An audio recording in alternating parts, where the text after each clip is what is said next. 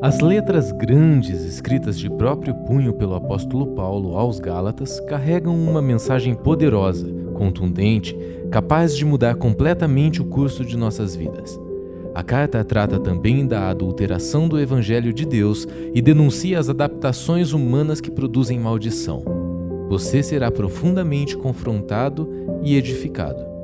Bem-vindo à série Anátema o outro Evangelho.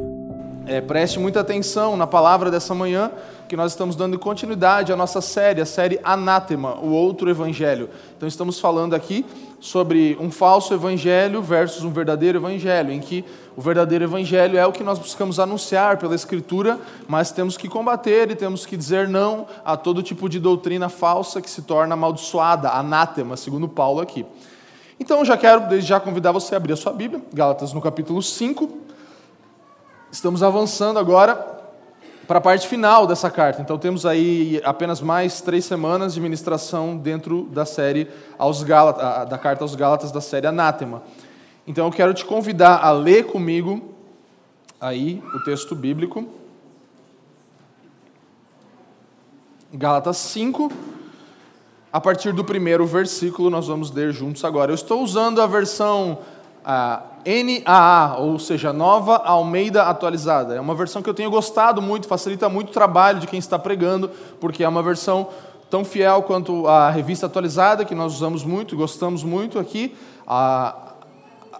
ela só, na verdade, é um pouco mais facilitada no sentido de algumas palavras que não são tão usadas no nosso meio, conjugações de verbos, etc. Então, eu vou usar essa versão e se você não conseguir acompanhar bem aí na sua versão é por causa disso, mas não muda muita coisa da revista atualizada. Vamos ler juntos então o primeiro versículo de Gálatas no capítulo 5. Para a liberdade foi que Cristo nos libertou. Por isso, permaneçam firmes e não se submetam de novo a julgo de escravidão. Eu, Paulo, lhes digo que se vocês se deixarem circuncidar, Cristo não terá valor nenhum para vocês. De novo, testifico a todo homem que se deixa circuncidar que o mesmo está obrigado a guardar toda a lei. Vocês que procuram justificar-se pela lei estão separados de Cristo, vocês caíram da graça de Deus. Porque nós, pelo Espírito, aguardamos a esperança da justiça que provém da fé. Porque em Cristo Jesus nem a circuncisão nem a incircuncisão tem valor algum, mas a fé que atua pelo amor. Vocês vinham correndo bem. Quem foi que os impediu de continuar a obedecer à verdade? Essa persuasão não vem daquele que os chamou. Um pouco de fermento leveda toda a massa. Versículo 10: Eu tenho confiança no Senhor de que vocês não mudarão a sua forma de pensar. Mas aquele que está perturbando vocês, seja ele quem for, sofrerá a condenação. Mas, irmãos, se ainda prego a circuncisão, por que continuo sendo perseguido? Nesse caso, estaria desfeito o escândalo da cruz. Quem dera até se mutilassem aqueles que estão perturbando vocês. 13. Porque vocês, irmãos, foram chamados à liberdade, mas não usem a liberdade para dar ocasião à carne. Pelo contrário, sejam servos uns dos outros pelo amor. Porque toda lei se cumpre em um só preceito, a saber, ame o seu próximo como a você mesmo.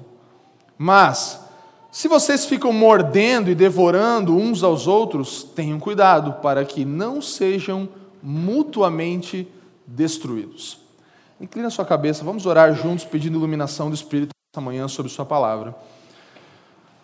Pai, graças te damos por estarmos reunidos mais uma vez como família a família dos que creem, a família de fé, a família que ao redor e em torno do teu nome celebra a vida que tem, a vida que foi conquistada por nós na cruz, a vida que nos deu vida também. E agora, pelo teu sangue e pela liberdade que nós podemos experimentar no Evangelho, nós nos rendemos a ti nessa manhã, pedindo graça, pedindo iluminação da parte do Espírito. Enquanto lemos a Escritura, enquanto ouvimos a exposição dela, que nós possamos ser iluminados no nosso homem interior, para compreender a esperança do nosso chamamento, as riquezas da nossa gloriosa herança, Nós te pedimos, Espírito de sabedoria e revelação nessa manhã, ilumina os olhos do nosso coração e oramos em nome do teu santo filho amado Jesus. Amém. Amém, meus irmãos. Então, nós queremos nessa manhã seguir aí para essa última sessão da carta. Então, nós estamos aqui já há acho que 11 ou 12 semanas, se eu não me engano, falando é, sobre a carta aos Gálatas e continuando essa exposição a cada domingo e temos acesso a todas as palavras anteriores nas redes sociais, todas as plataformas de podcast. Mas agora nós nos caminhamos para a última sessão da carta aos Gálatas. Então aqui nós viemos até agora vendo Paulo argumentar várias coisas, então você pode ver isso nos, capítulos anteriores argumentos sobre a lei, a graça, sobre o evangelho e mais alguma coisa. É, e agora nós vamos para uma parte mais exortativa. Então, Paulo, agora aqui, nos próximos versículos e dois capítulos que ainda faltam, nós vemos Paulo aplicando o evangelho à vida. Então, se antes ele argumentava, agora ele exorta. Exortação é uma palavra que às vezes tem um cunho somente negativo, mas ela fala de, de encorajamento também, de, de direções, indicações da parte de Paulo para que a gente possa aplicar na nossa vida o evangelho. Então, nós temos aqui é, como assunto principal, nós podemos ver aqui, talvez pelo menos três coisas que são o assunto dessa carta: religião cristocêntrica versus religião humanista. Então, há duas coisas sendo faladas aqui. Paulo está pregando o evangelho da, de Cristo contra o evangelho humanista, uma coisa também muito comum nos nossos dias hoje. Nós temos também aqui o assunto dessa, dessa porção como religião da graça versus religião das obras. Então, ao, passo que a religião verdadeira é a da graça, nós temos uma igreja e várias igrejas vivendo dentro dessa realidade de ter, tentar salvar por, por obras. E nós temos também religião verdadeira versus falsa, que é a mesma coisa. Então, a religião cristocêntrica é a religião da graça, que é a religião verdadeira. Nós temos a religião humanista, que é a religião das obras e é também uma religião falsa. Então nós percebemos que esse é o assunto principal de Paulo. E nas figuras que nós temos aqui retratadas por Paulo, nós podemos perceber o nosso lugar antigo de escravidão. Essa era a nossa antiga condição, em primeiro lugar. Eu e você éramos escravos do pecado, escravos desse mundo. E nós, agora, por Jesus Cristo, que aqui tem a figura do libertador, então temos essa ilustração de Paulo também, Cristo como aquele que nos liberta. Então, na nossa conversão, em terceiro lugar, nós somos emancipados, nós somos adotados e deixamos agora o nosso lugar de escravidão do pecado, escravidão da lei, e nos tornamos agora filhos de Deus. Então, a conversão é a nossa emancipação. Todos nós experimentamos essa emancipação. E, em quarto e último lugar, é o retrato da vida cristã como uma vida de liberdade, experimentar liberdade na nossa vida cristã. Uma vez que fomos resgatados pelo nosso resgatador que é Cristo, emancipados na nossa conversão, agora a minha e a sua vida como cristãos deveria ser uma vida de liberdade. Por isso, o tema dessa palavra nessa manhã é a liberdade do Evangelho. O que é a liberdade do Evangelho? Uma coisa muito mal compreendida, muito levada para extremos, né? contrários um ao outro e contrários também ao que a Escritura diz. Então, liberdade é muito mal interpretada é, no meio cristão, no meio evangélico, muitas vezes. E Paulo aqui ele dá fortes exortações sobre o que é essa liberdade no texto que acabamos de ler. Então, no primeiro versículo já, nós temos Paulo falando assim: para a liberdade foi que Cristo nos libertou. Por isso, permaneçam firmes e não se submetam de novo a julgo de escravidão. Nesse primeiro versículo, Paulo já, já dá uma ênfase, é, ele, ele diz enfaticamente que Cristo nos libertou, ponto. Então, Cristo nos libertou. Essa foi uma ação única da parte de, de Deus em Cristo para nos libertar. Então, agora, uma atitude do passado se torna consumada. Ele libertou já vocês são livres porque foram libertos. Uma atitude de uma vez por todas, nos libertou. Ao mesmo tempo, também Paulo está falando: permaneçam nessa liberdade. Então, é um fato que somos livres e ele nos encoraja a permanecer, a manter a nossa posição. Essa palavra permanecer aqui tem seu sentido original de manter posição. Mantenha sua posição nesse lugar de liberdade. Lembre-se de viver de acordo com a sua salvação. Lembre-se de viver de acordo com o presente que você ganhou pela graça. Então permaneça nisso. Porque o contexto de Paulo e o nosso, especialmente de Paulo, que falando aqui aos Gálatas que viviam numa idolatria pagã, da qual eles eram escravos, e nós também éramos escravos, nós éramos também pagãos de certa forma, porque adorávamos outros deuses e estávamos alheios ao nosso Deus, e isso era um estado de escravidão. Então a idolatria pagã é, é o primeiro estado de escravidão. E depois, esses irmãos entram no moralismo da lei, e até, entre aspas, bíblico, né? porque eles usavam até a escritura, a Torá. Então, ao passo que primeiro eles estavam como escravos da, da, do, do, paganismo, agora eles se tornaram escravos de uma lei que em si era boa, mas estava sendo aplicada da forma errada. Então a escravidão, basicamente, pode ser definida desse jeito: é nunca, nunca termos certeza de que estamos sendo bons o suficiente. Isso é escravidão. É quando eu e você não temos nunca certeza de que a gente está sendo bom o suficiente. Isso define falta de liberdade no Evangelho seja para aqueles que nunca foram alcançados pelo Evangelho, ou aqueles que foram alcançados e se esqueceram, se perderam da liberdade que há no Evangelho. E você fica preso a isso, a nunca ser bom o suficiente. Essa é a exortação de Paulo aqui. Então, no segundo versículo, Paulo diz assim: Eu, Paulo, lhes digo que se vocês deixarem se circuncidar, Cristo não terá valor nenhum para vocês. Então, Paulo está falando: se vocês voltarem para uma prática da lei para a salvação, vocês automaticamente estão anulando Cristo. Então, aqui é ou Cristo ou legalismo. Não tem Cristo e legalismo, Cristo e tentativa de salvação pela lei. Ele está falando: se vocês voltarem para práticas da lei, práticas que querem tentar se salvar, atitudes que, que pareçam que são boas para a salvação, você está dizendo não para Cristo. Então, acrescentar alguma coisa a Cristo é anular a Cristo. Se você acrescenta algo a Cristo, você anula a Cristo, porque Cristo é suficiente, amém? Então você anula Cristo. Se você acrescenta algo a Cristo, você perde Cristo. É isso que Paulo está falando. Não tem como você acrescentar alguma coisa a Cristo sem perder o próprio Cristo. Então é um ou, ou. Ou Cristo, ou atitudes humanas com tentativa de salvação. Ou como Tim Keller nos diz, não se pode acrescentar nada a Cristo sem subtrair Cristo. Você não pode acrescentar nada a Cristo sem tirar Cristo. Ou ele é tudo, ou não é nada. Ou Cristo é suficiente para você, ou ele não é suficiente para você. Não tem um meio termo. Essa é a exortação de Paulo aos Gálatas e a nós nessa manhã. Então, não podemos acrescentar nada a Cristo sem anular ele. Se acrescentarmos algo a Cristo, perdemos o próprio Cristo. É o que Paulo está falando nesse versículo. E no versículo terceiro, agora, então Paulo fala do retrocesso. De novo, eu testifico a todo homem que se deixa circuncidar que o mesmo está obrigado a guardar toda a lei. Paulo está mostrando aqui: se você quer voltar a uma prática da lei para a salvação, você está abraçando a lei como um todo para tentar se salvar por ela. E você vai falhar, você vai fracassar, porque ninguém jamais pode ser salvo pela lei.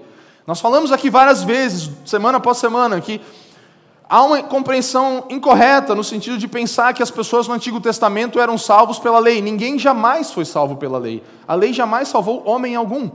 A lei ela tinha um outro papel, e eu não vou poder entrar nisso, mas você pode ouvir em várias das nossas palavras anteriores.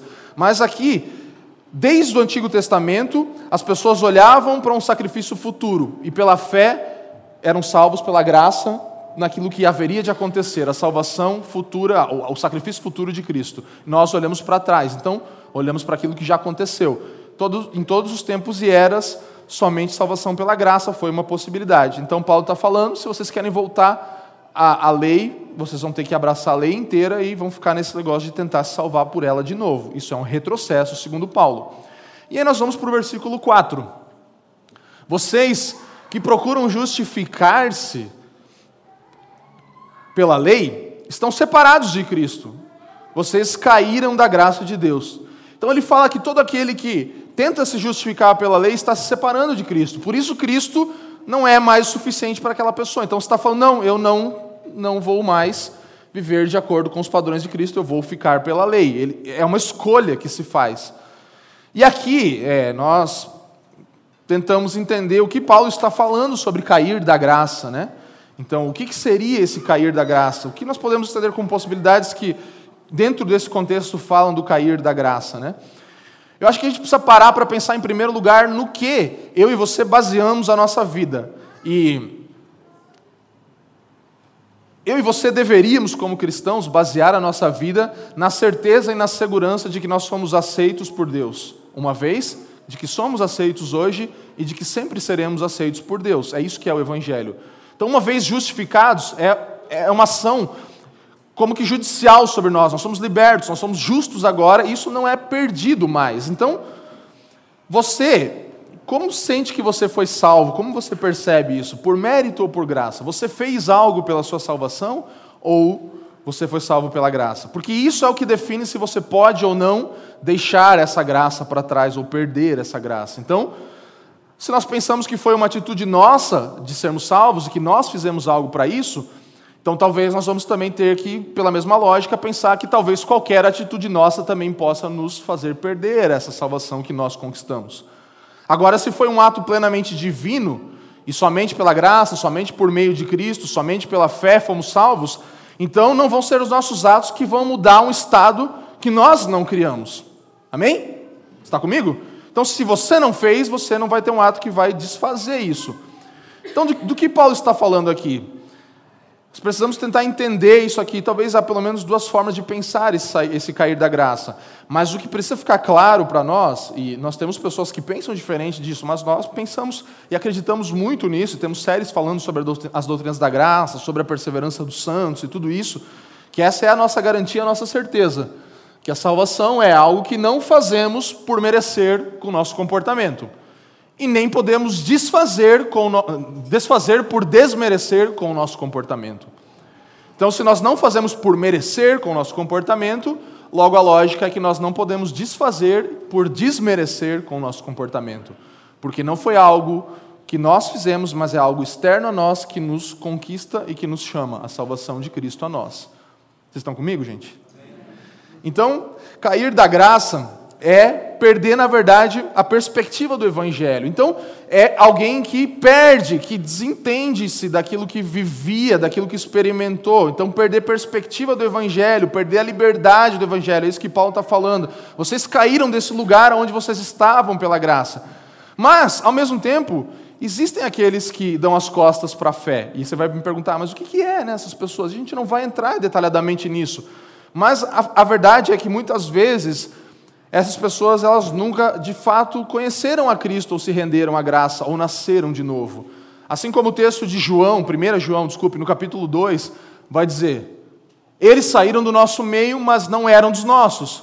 Porque se tivessem sido dos nossos, teriam permanecido conosco. Mas eles se foram para que ficasse manifesto que nenhum deles é dos nossos. Então há sim pessoas também nesse meio que nunca foram alcançados pela graça de Deus e tentaram ainda continuar se salvando, mas na verdade nunca foram dos nossos, conforme esse outro contexto que nós podemos trazer para cá e, e, e, compreender um pouco do que é uma possibilidade de pessoas que desviam-se completamente da sua fé. Mas ao mesmo tempo, irmãos, nós precisamos entender que todos nós passamos por crises de fé, isso é muito comum, muito normal. Quem nunca passou por uma crise de fé e se afastou por um tempo e falou: Puxa, eu não, eu, eu não vou orar mais, não quero mais saber de orar. Eu não vou mais falar com Deus, eu vou, vou abandonar. Mas sabe o que acontece com a crise de fé do cristão que nasceu de novo? Ela dura muito pouco. Dura cinco minutos, dura um dia, dura né, um tempo. Você fala, daqui a pouco você já está chorando de novo lá e falando: Deus, eu não consigo viver sem você. Quem que já tentou aqui se desviar dos caminhos de Deus, né? O, o crente aí que fala assim, ah, eu vou mergulhar no pecado tal. Cara, você não consegue, cara. Não tem como, entende? Você pode até se afastar e ir para um. Ah, vou para um pensamento mais humanista, vou tentar construir minha vida aqui por fundamentos mais filosóficos e tal. E eu vou te dizer que, de certo modo, isso até é bom, que aconteça em alguns momentos da nossa vida, porque a gente aí começa a rever tudo aquilo que era o nosso fundamento, desconstruir tantas coisas, e eu, na minha caminhada cristã, aí de vários anos já, passei por isso várias vezes várias vezes, e a gente vê que, puxa, tá tudo errado aquilo que a gente fazia, daí a gente vai para o extremo, daí a gente fala, não, peraí, não era também. Aí você vai, é, é isso que é a vida cristã. Então, não, não podemos ter medo desses momentos, mas Paulo aqui ele está falando, vocês deram uma afastada legal aí, precisam voltar para o lugar aonde vocês caíram, aonde vocês deixaram para trás aquilo que movia vocês. Essa é a exortação de Paulo e ele continua falando. Mais uma vez aqui, eu recorro ao Tim Keller para enfatizar isso. Ele fala assim: os verdadeiros cristãos são salvos pela graça e demonstram ser cristãos continuando a confiar na graça. Amém? Esse é um verdadeiro cristão. Ele é salvo pela graça e ele demonstra que é cristão porque ele continua a confiar na graça de Deus. Paulo, ele está dizendo aqui que ao decidir que a sua salvação depende do seu desempenho em alguma medida, aí você está negando a salvação somente pela fé em Cristo. Isso é decair da graça. É negar, se você tentar ter o desempenho para se salvar, você está falando, não, a graça de Cristo não é suficiente para mim. Então, ao passo que nós cremos que não há como perder a salvação, mas há sim como perder a liberdade do medo da escravidão, ou seja, a liberdade do evangelho. E é essa a exortação de Paulo. Vocês perderam esse lugar da liberdade do medo da escravidão de continuar vivendo como escravos, de continuar tendo as lembranças de quando vocês eram maltratados pelo Senhor de vocês, que era o pecado, que era a lei. E vocês têm que parar com isso, Paulo está falando. Vocês têm que voltar para o lugar central aqui e viver como verdadeiros nascidos de novo. Versículo 5, então. Porque nós, pelo Espírito, aguardamos a esperança da justiça que provém da fé. Então, Paulo está falando. Então, como um verdadeiro cristão deve viver? na liberdade do Evangelho. Ele deve viver pela, pela esperança. Diga comigo, esperança. esperança. O que, que é esperança? Esperança não é do tipo assim, ah, vai fazer sol amanhã? Aí você me fala, ah, eu espero que sim. Não é essa esperança, porque essa esperança não te garante nada, não te dá certeza nenhuma. Porque pode chover ou pode dar sol. Você até queria que desse sol, ou queria que chovesse, tipo eu, que gosto né, de ficar na chuva, vendo um filminho e tal. Sou meio, meio clima Curitiba mesmo. Tem gente que não gosta. Tem gente que fala, não, tomara que amanhã dê sol. Mas você não pode garantir que vai ter sol e nem vai ter chuva. Você pode esperar, mas não tem confiança certa de que assim vai ser. Então não é essa esperança que Paulo está falando aqui. Ele está falando de aguardar uma justiça completa e perfeita que vai vir, com certeza. De não trabalhar necessariamente por isso, mas aguardar e esperar com confiança. Então a certeza é como se fosse um fruto do Evangelho a certeza do futuro com Deus é um fruto do Evangelho, que nós agora temos como convicção dentro de nós. Por isso que nós vivemos hoje certos de que somos tão amados por Deus e, e, e tornados por Deus agora como nós vamos ser no futuro, perfeitamente com Ele. Então, esperar aqui não é uma concordância intelectual, irmãos. Não é tipo assim, ah, eu concordo intelectualmente. Mas aqui Paulo está falando de algo muito mais profundo, mais vívido. Ele está dizendo que essa esperança, ela vem da fé, ela é algo sobrenatural, ela não é uma esperança comum, e é essa esperança que tem que estar na minha e na sua vida. Paulo discorre sobre uma disciplina espiritual. Então, a esperança aqui é como uma disciplina espiritual. Ela refere-se refere ao desenvolvimento de uma atitude do coração, um deleite ávido e passional em tudo o que nos tem sido dado em Cristo. Envolve meditação, reflexão sobre nossa justificação, adoção e futura glorificação, e a seguir o alinhamento de nossas ações em conformidade com isso. Quando foi a última vez, meu irmão, que você refletiu sobre a sua justificação, que você meditou que você é um filho adotado, que você pensou e, e, e foi alimentado na esperança do seu futuro com Cristo? É isso que Paulo está falando. Recorram a essa esperança e vivam de acordo com ela. Então, alinhe a sua vida, as suas ações em conformidade com a expectativa que você tem em Deus. É uma disciplina espiritual ter esperança em Deus. E eu e você precisamos desenvolver a disciplina espiritual da esperança, da certeza, da convicção do que nos tornamos pela graça. E o Tim Keller continua falando: precisamos voltar a mente para quem, para quem somos e o que temos em Cristo com tanta frequência, a ponto de nosso coração sofrer uma comoção e nosso comportamento ser ajustado a essas realidades invisíveis. Isso acontece com aqueles que têm fé no Filho, conforme o Espírito executa a sua obra. Então você precisa voltar constantemente a sua mente a essa realidade. Isso é resgatar a liberdade do Evangelho. É todas as vezes de novo ouvir o Evangelho. Por isso o Evangelho não é simplesmente é também para os não cristãos, mas o evangelho é para os evangélicos, para mim e para você, porque a nossa mente precisa se voltar constantemente a essa realidade e ter esperança nisso. Por isso, você vai vir aqui domingo após domingo e nós vamos estar pregando o Evangelho. Você vai vir numa noite de adoração, você vai vir num workshop, você vai de casa em casa e nós temos um compromisso com Cristo como igreja local, que é não deixar o Evangelho para trás. E você precisa ter esse compromisso no seu devocional, no seu dia a dia, no seu culto familiar com a sua família. Ah, mas eu, vou, eu quero falar agora sobre umas coisas mais práticas. Não tem nada mais prático do que o Evangelho, irmão. E dentro do Evangelho estão todas as coisas que nós podemos falar, e a gente fala, exorta, se pula no sentido de coisas práticas, mas nada está fora dessa realidade de uma nova vida em Cristo, e é isso que, pode, que tem que nos motivar a viver, é isso que tem que ser o motivo da nossa reflexão, é isso que tem que nos mover e nós precisamos nos ajustar. Então, o Evangelho é algo no qual você se ajusta, você precisa se ajustar nisso. Avançando, versículo 6. Porque em Cristo Jesus nem a circuncisão nem a incircuncisão tem valor algum, mas a fé que atua pelo amor. Então, em Cristo Jesus, nem circuncisão nem incircuncisão tem valor. E aqui a gente talvez não entende muito esse contexto, porque acho que ninguém aqui é circuncidado, né? Não sei, eu não sou, mas talvez.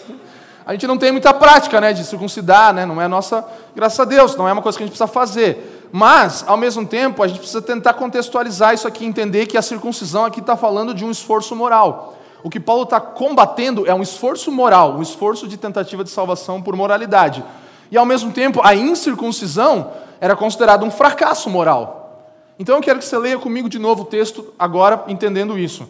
Que circuncisão é uma tentativa, é um esforço moral, e incircuncisão é um fracasso moral. Então, o texto diz assim: porque em Cristo Jesus nem a esforço moral, nem o esforço moral e nem a fracasso moral tem valor algum, mas a fé que atua pelo amor. Então, em Cristo Jesus, nem o esforço moral e nem o fracasso moral tem valor algum, mas a fé que atua pelo amor. É isso que Paulo está falando. Deu para entender melhor? Né? nova versão linguagem sem circuncisão? Né? Então é isso que Paulo está dizendo aqui. Ele está falando isso justamente. Circuncisão, o esforço moral, nada vale. Incircuncisão, ah, incircuncisão então é bom, também nada vale. É isso que Paulo está falando. Circuncisão, incircuncisão não tem valor diante da fé. A fé é um meio excelente, um modo excelente de se viver. Então, você e eu precisamos entender que nossos esforços, novamente, não nos levam a lugar nenhum e nossos fracassos também não. E eu sei que é essa hora que você fica com medo, tipo assim, você fala, ah, nossa, então posso fazer o que eu quiser. Se você ainda tem esse medo, congregando na família dos que creem, está visitando, talvez você pode ficar com medo, né? Se a gente vai pregar uma hipergraça aqui ou não, mas calma que a pregação não terminou. E Paulo também não terminou, né? Ele pega pesado lá. Mas a verdade é que isso, diante da fé em Cristo, nada vale. Então, uma certeza nós temos, que nós fomos aceitos, nós somos aceitos e nós seremos aceitos por Deus por meio da obra de Cristo. Amém? Fomos aceitos, somos aceitos, sempre seremos aceitos. E aqui até você vai falar, pô, que legal, parece até um coach, né? Mas não é, é o evangelho, é melhor. É a graça de Deus depois de você tentar se esforçar um monte e não conseguir nada, aí você fala, legal, eu sou aceito. Fui aceito, sempre vou ser aceito. Condição eterna para os filhos de Deus. E isso deveria tirar um sorriso do seu rosto e te motivar a viver amanhã feliz, grato e mudar a sua vida para sempre, todos os dias. Para sempre de novo, para sempre de novo, de novo para sempre, de novo para sempre. Por isso que a gente faz um culto com uma liturgia que prega o evangelho, porque se é para sair daqui de novo falando, nossa, para sempre eu vou viver essa realidade.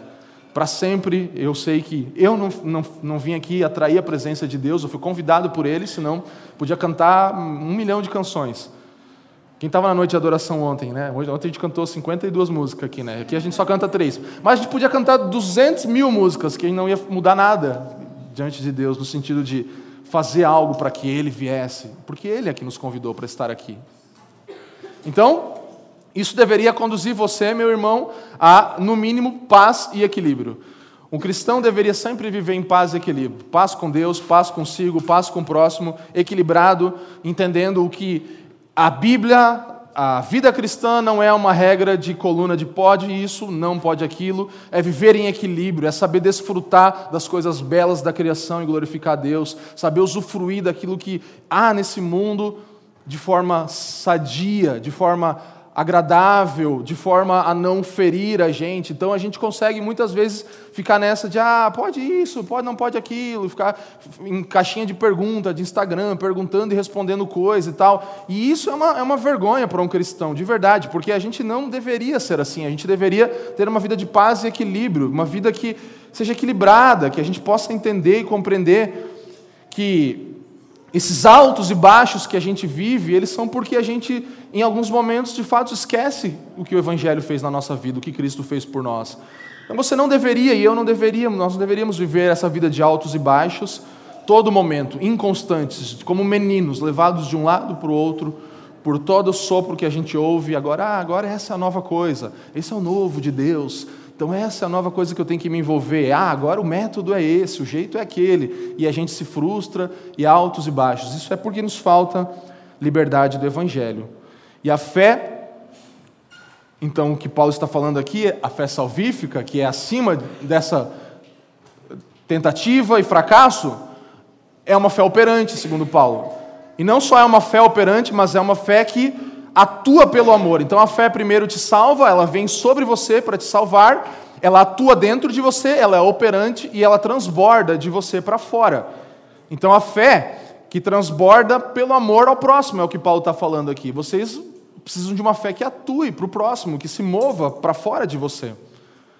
E se o meu amor ou o seu amor estão esfriando, né? Se a gente estiver sentindo, nossa, eu, eu me sinto frio em relação ao amor. A razão é porque nós deixamos de olhar para essa esperança na fé.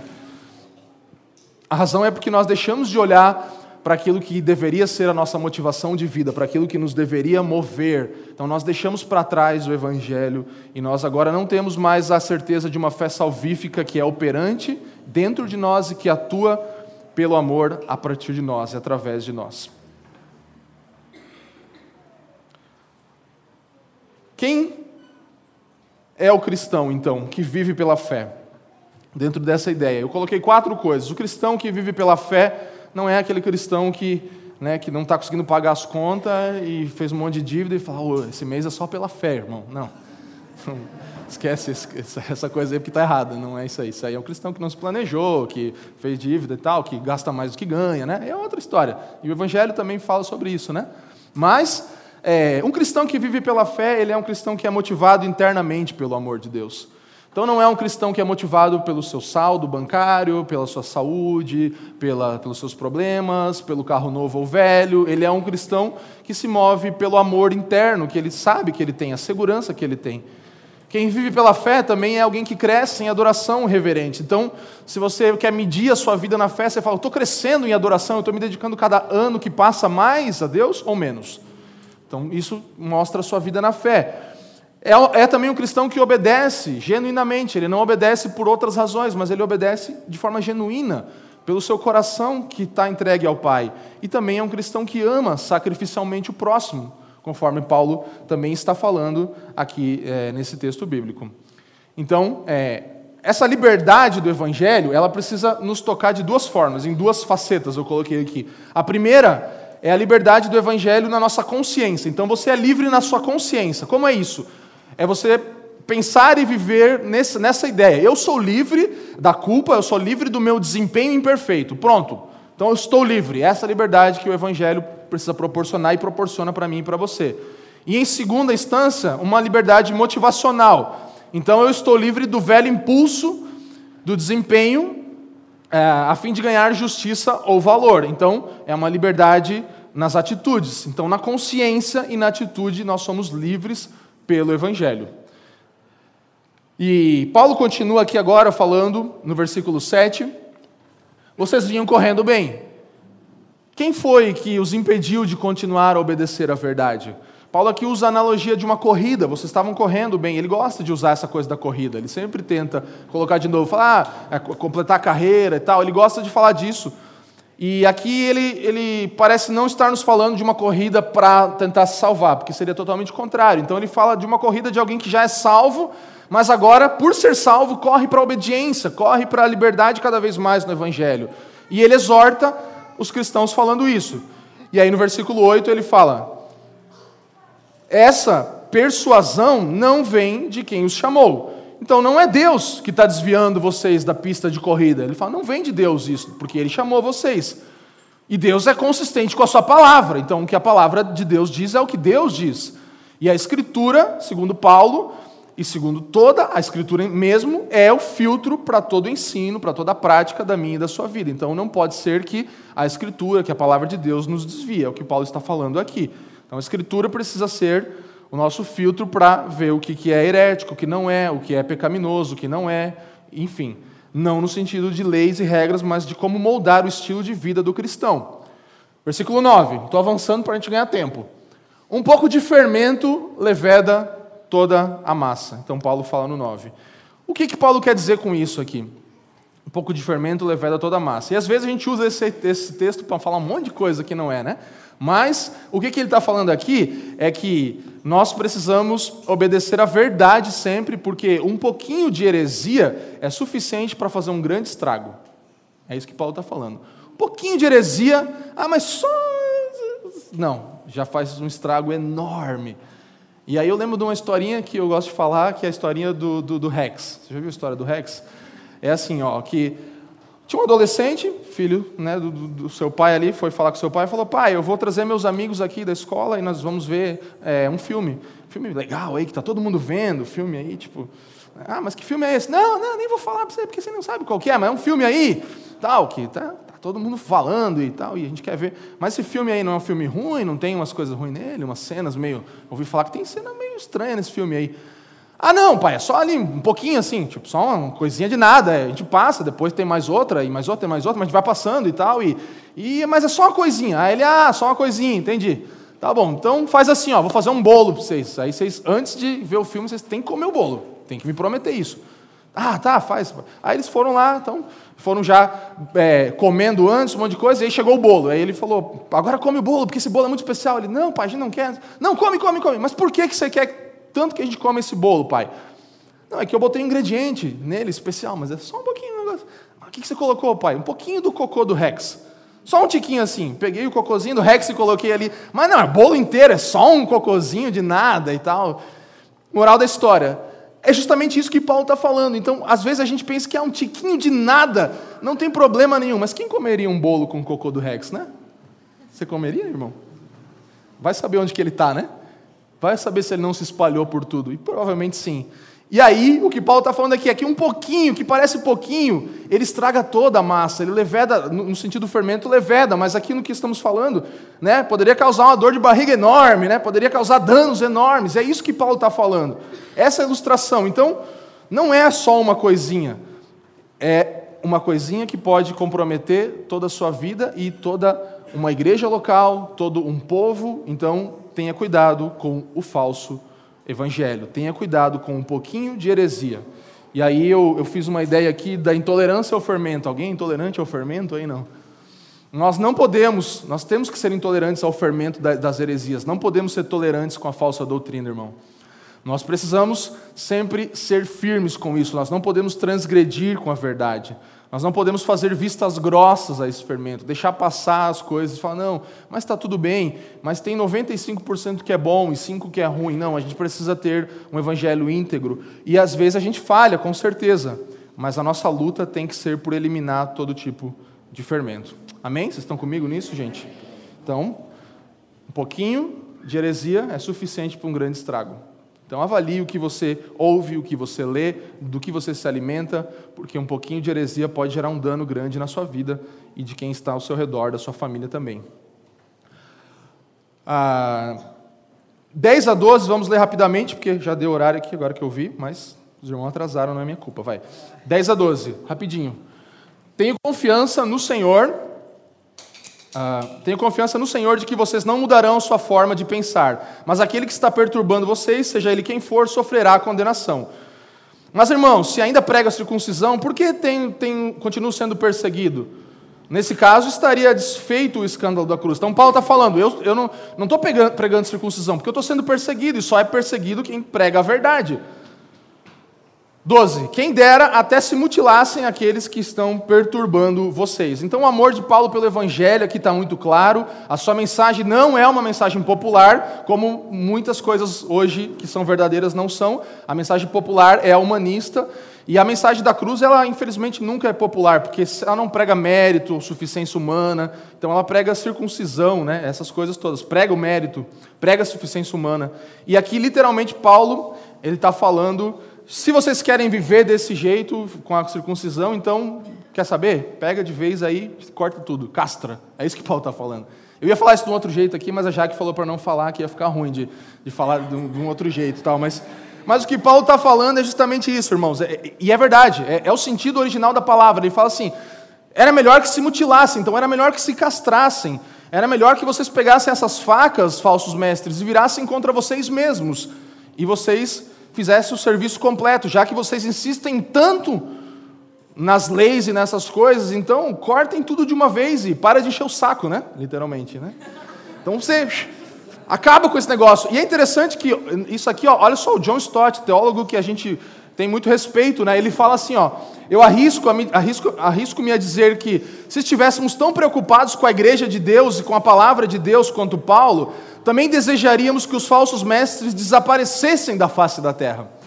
Então ele literalmente tem aqui uma, uma interpretação do texto falando que o que Paulo está querendo dizer é que era melhor que eles se castrassem porque aí não ia mais ter falso mestre, né? ia acabar a continuidade dessa galera toda aí que está fazendo isso, porque ele queria que os falsos mestres fossem exterminados da face da terra. Esse era o compromisso de Paulo. O mesmo cara que fala, não tem como você ter um pouquinho de fermento, ele fala, era melhor que fossem castrados e que se acabassem essa raça de pessoas. Tão sério Paulo é com o evangelho. Tão sério nós devemos ser com o evangelho.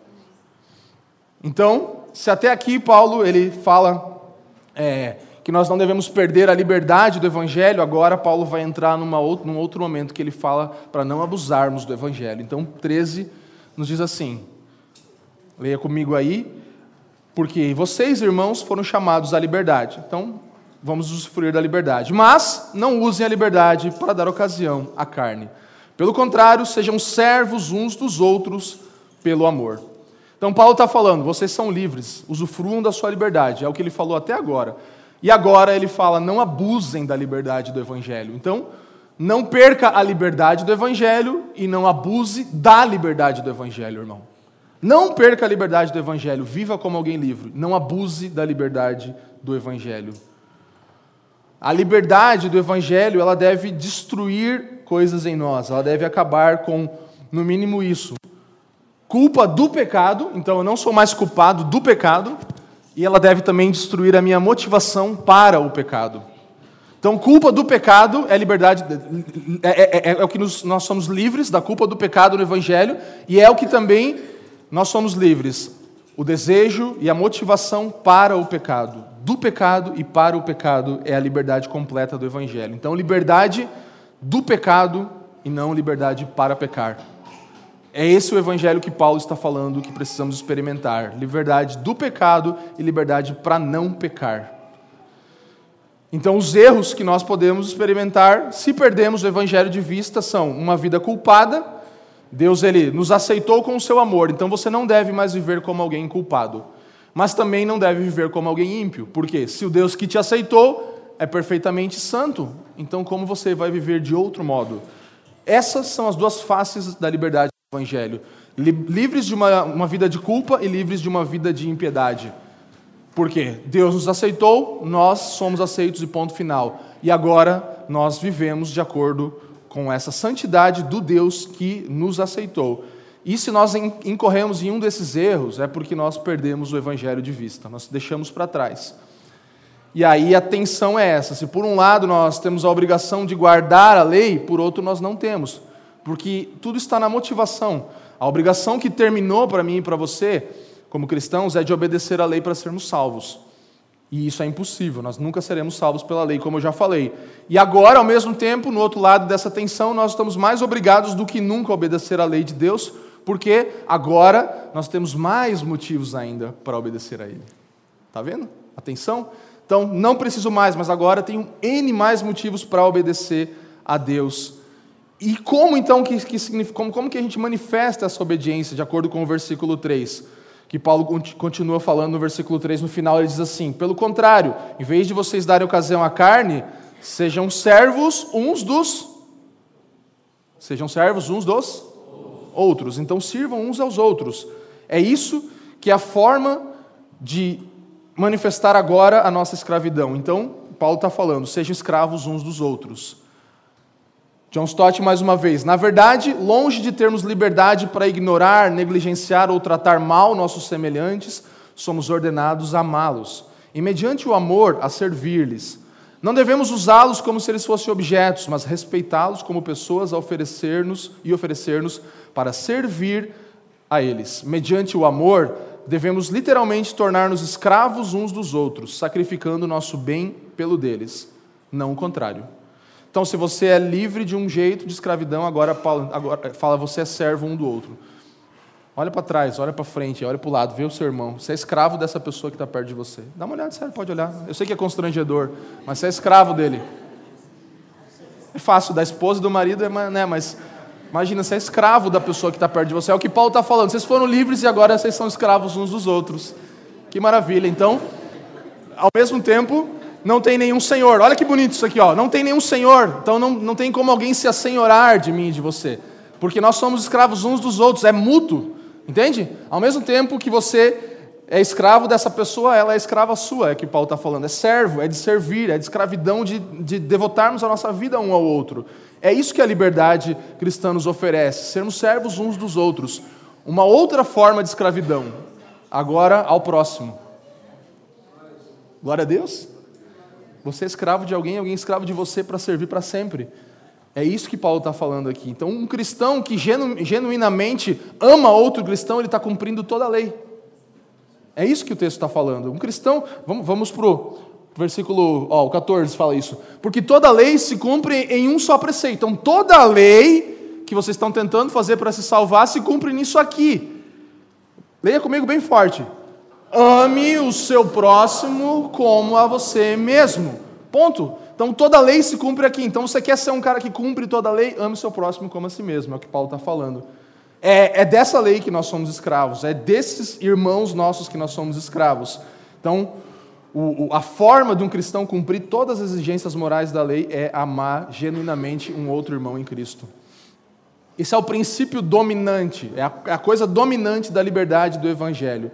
E aí você percebe que a sua obrigação cresceu, né? Então, aquela coisa que parecia que ficou mais leve ficou mais difícil. A obrigação cresceu. E Deus, ele nos projetou. Deus é o nosso dono. Ele sabe, ele conhece como nós devemos viver. E ele tem o direito de exigir que nós vivamos dessa maneira. Ou você pensa diferente? Ele tem direito de exigir que nós vivemos, vivamos dessa maneira. Ninguém pode discordar disso. Ele é o nosso dono e Senhor e ele dá os meios pelo qual devemos viver. E o último versículo 15 diz para nós mas se vocês ficam mordendo e devorando uns aos outros, tenham cuidado, para que não sejam mutuamente destruídos. A ideia aqui de Paulo, de acordo com os teólogos eruditos aí no original, é uma ideia de uma imagem de animais selvagens atacando uns aos outros. É basicamente isso. E eu também queria fazer uma dinâmica aqui, mas eu não sabia qual a sensibilidade dos irmãos, né? Porque eu fui no YouTube e digitei assim: animais selvagens se atacando até a morte. Porque é mais ou menos isso, justamente, que, que fala. Então você ia ver bastante sangue, aquela coisa arrebentando, um, do, um animal do. E eu vi, eu assisti uns três vídeos, assim. E aí eu li o texto de novo, assim, eu peguei o texto e falei. Ah, mas se vocês ficam mordendo e devorando uns aos outros, tenham cuidado para que não sejam mutuamente destruídos. Aí eu vi o vídeo do YouTube e tal. Porque é isso que ele está falando. Então faz esse exercício, você aguenta um pouquinho aí, chega em casa, bota aí, daí lê o texto, daí fala, ah, entendi agora o que, que eu faço com meu irmão, quando. Entendeu? É isso que Paulo está querendo dizer. Ele está mostrando justamente uma imagem gráfica do que acontece no reino espiritual quando crentes não se amam e não servem uns aos outros. Então não é só que, ah, mas eu não, eu, ah, não faço um mal tão grande para o meu irmão. Não, mas só de você não servir e não amar, só da omissão, você já está destruindo o que Cristo construiu, você já está mutilando, matando um ao outro até a morte. É isso que Paulo está falando no contexto todo aqui. Então, um resumo dos teólogos nesse sentido desse versículo, o supra-sumo disso é desordem total e destruição mútua. Desordem completa e todo mundo se matando, um matando ao outro, um acabando com o outro. Então, essa é a imagem que precisa ficar na nossa mente do que não é a liberdade do Evangelho. E eu encerro com Tim Keller falando que o Evangelho destrói com justiça a motivação que você tem de pecar. Então, isso que o Evangelho faz. Com justiça, destrói a tua motivação de pecar. Elimina por completo a necessidade e a razão que você tem de viver como bem entende. Qualquer pessoa que insista em dizer que o Evangelho nos encoraja a pecar, simplesmente ainda não entendeu e nem começou a experimentar o seu poder. O Evangelho nos liberta da lei para a lei.